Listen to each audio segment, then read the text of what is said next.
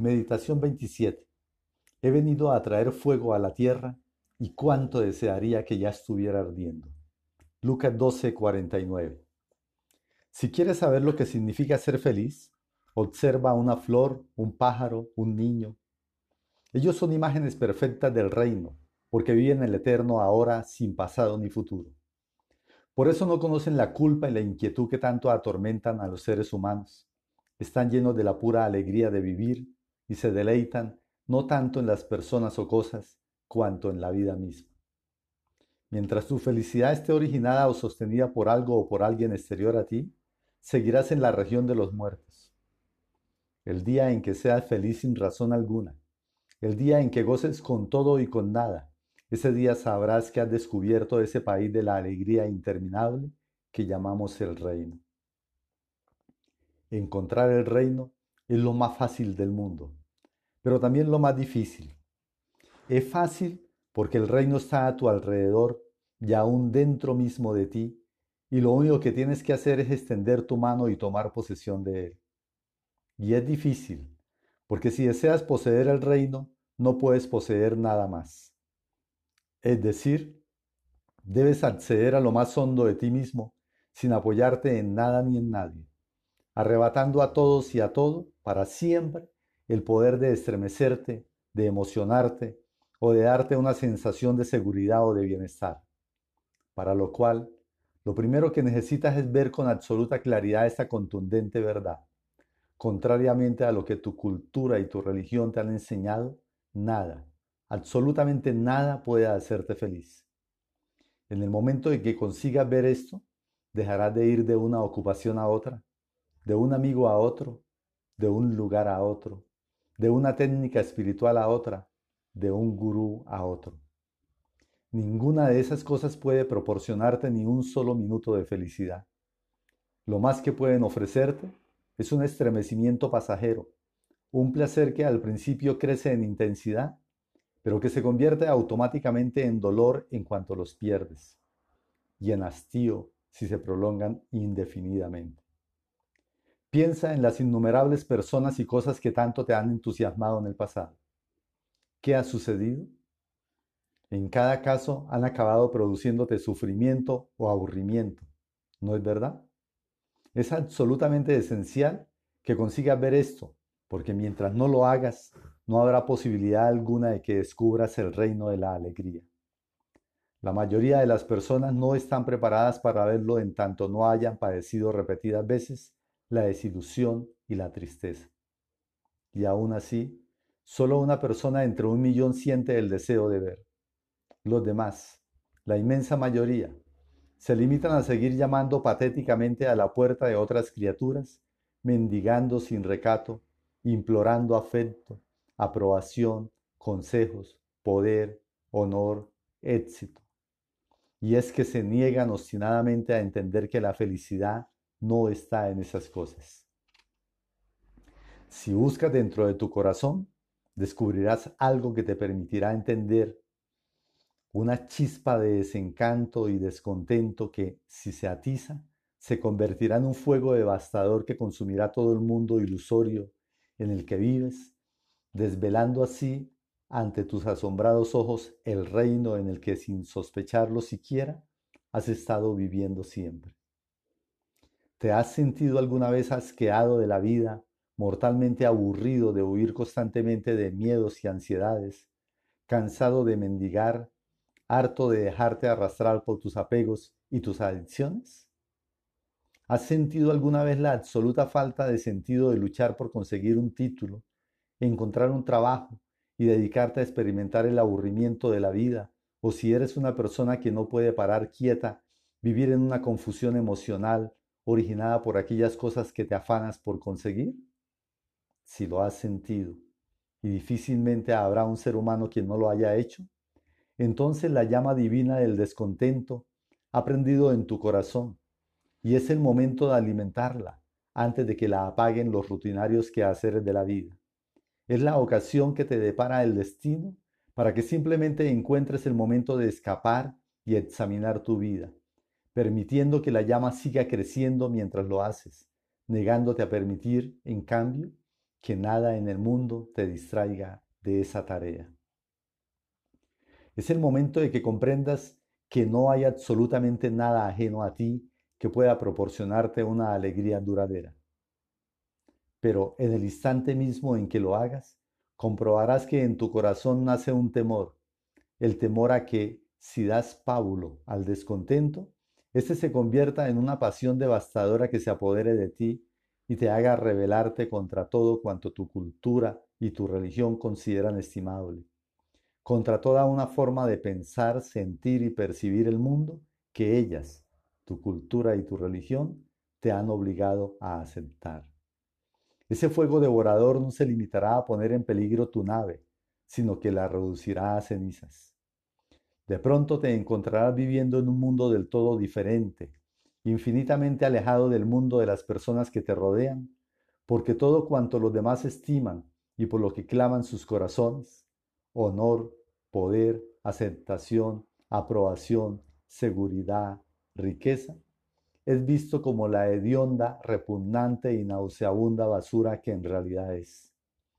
Y todo aquello de lo que los demás huyen sin parar, ya no volverá a infundirte terror. Te has vuelto una persona serena, intrépida y libre, porque has abandonado tu mundo ilusorio y has entrado en el reino. Ahora bien, no confundas este descontento divino con la desesperación que a veces induce a la gente a la locura y al suicidio, en cuyo caso no se trataría del impulso místico hacia la vida, sino del impulso neurótico hacia la autodestrucción. Ni lo confundas tampoco con el gimoteo de quienes no hacen más que quejarse de todo. Estas personas no son místicos, sino pelmazos en constante campaña en favor de una mejora de sus condiciones carcelarias, cuando lo que necesitarían sería abrir las puertas de su prisión y salir a la libertad. La mayoría de las personas cuando sienten en sus corazones el aguijonazo de este descontento, o bien huyen de él drogándose con la búsqueda febril de trabajo, de compañía y de amistad, o bien canalizan el descontento hacia una labor social o hacia la literatura, la música o las llamadas tareas creativas y se contentan con la reforma, cuando lo que hace falta es la rebelión. Esas personas, aunque tremendamente activas, en realidad no están vivas en absoluto, sino muertas y contentas de vivir en la región de los muertos. La prueba de que tu descontento es divino la constituye el hecho de que no haya en él el menor rastro de tristeza o de amargura, sino que por el contrario, y aun cuando pueda brotar frecuentemente el miedo en tu corazón, el descontento venga siempre acompañado de la alegría, de la alegría del reino. He aquí una parábola de dicho reino. El reino se parece a un tesoro escondido en un campo y que es descubierto por un hombre, el cual, loco de contento, va, vende cuanto tiene y compra dicho campo. Si tú no has descubierto aún el tesoro, no malgaste tu tiempo buscándolo, porque puede ser descubierto, pero no puede ser buscado, dado que no tienes la menor idea de en qué consiste dicho tesoro. Lo único que conoces es la letal felicidad de tu actual existencia. Consiguientemente, ¿qué vas a buscar? ¿Y dónde? Mejor será que busques en tu corazón la chispa del descontento y la mantengas hasta que se convierta en un auténtico incendio que reduzca a escombros tu mundo. Jóvenes o viejos, la mayoría de nosotros estamos descontentos simplemente porque deseamos algo más conocimientos, un mejor trabajo, un coche más potente, un salario más abundante. Nuestro descontento se basa en nuestro deseo de más.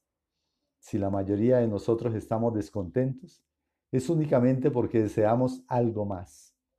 Pero no me estaba refiriendo a esta clase de descontento.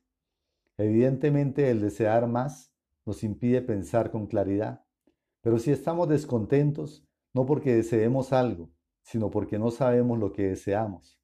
Si nos sentimos insatisfechos con nuestro trabajo, con la necesidad de hacer dinero y lograr poder y posición, con la tradición, con lo que tenemos y lo que podríamos tener, si estamos insatisfechos no con algo en particular, sino con todo, entonces creo que descubriremos que nuestro descontento nos proporciona claridad.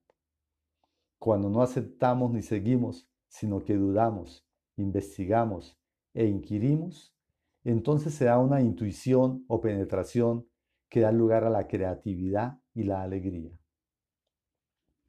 Por lo general, el descontento que experimentas se debe a que no tienes suficiente de algo. Estás insatisfecho porque piensas que no tienes suficiente dinero o poder, o éxito, o fama, o virtud, o amor, o santidad. No es este el descontento que conduce a la alegría del reino, porque su origen es la codicia y la ambición, y su consecuencia el desasosiego y la frustración.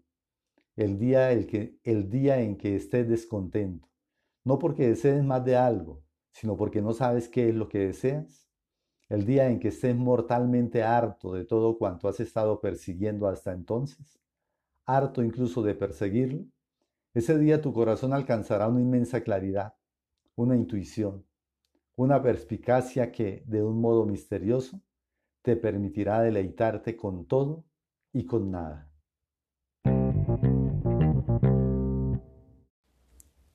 Meditación 28.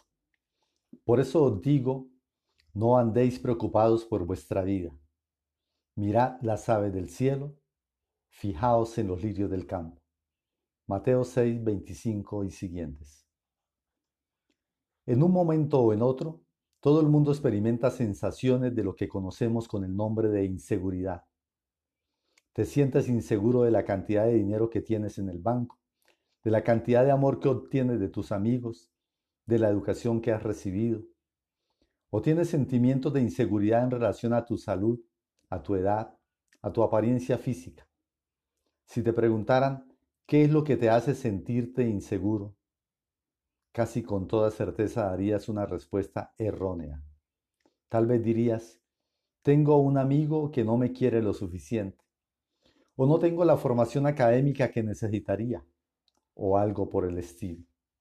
En otras palabras, aludirías a algún condicionante externo, sin darte cuenta de que los sentimientos de inseguridad no se deben a nada exterior a ti, sino únicamente a tu programación emocional, a algo que tú te dices a ti mismo mentalmente.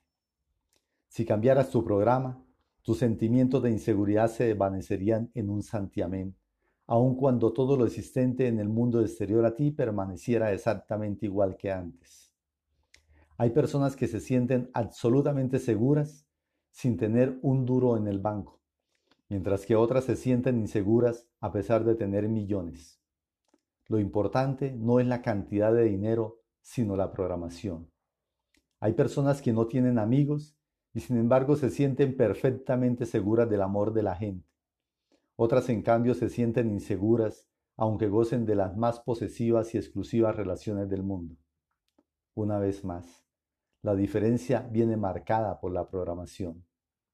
Si quieres hacer frente a tus sentimientos de inseguridad, hay cuatro hechos que debes examinar y comprender. Primero, es inútil que trates de mitigar tus sentimientos de inseguridad intentando cambiar las cosas exteriores a ti.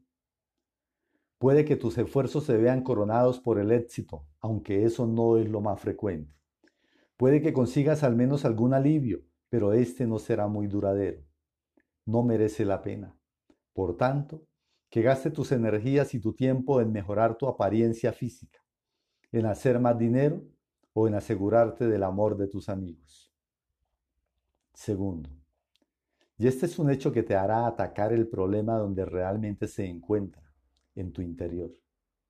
Hay personas que a pesar de encontrarse en las mismas condiciones en que tú te encuentras ahora, no sienten la menor inseguridad. Esas personas existen y seguramente conoces a alguna. Consiguientemente el problema no depende de la realidad exterior a ti, sino de ti mismo, de tu programación. Tercero, debes comprender que esa programación te ha sido impuesta por personas inseguras que cuando aún eras muy joven e impresionable, te enseñaron con su comportamiento y con sus reacciones de pánico que siempre que el mundo exterior no se ajuste a una determinada norma, debes crear en tu interior una confusión emocional llamada inseguridad y hacer cuanto esté a tu alcance por reordenar dicho mundo exterior, hacer más dinero, buscar más motivos de tranquilidad, aplacar y agradar a las personas a las que has ofendido, a fin de que desaparezcan los sentimientos de inseguridad. El simple hecho de caer en la cuenta de que no tienes que hacer semejante cosa, de que el hacerlo no resuelve realmente nada, y de que la confusión emocional se debe exclusivamente a ti y a tu cultura, hará que te distancies del problema y obtendrás un considerable alivio.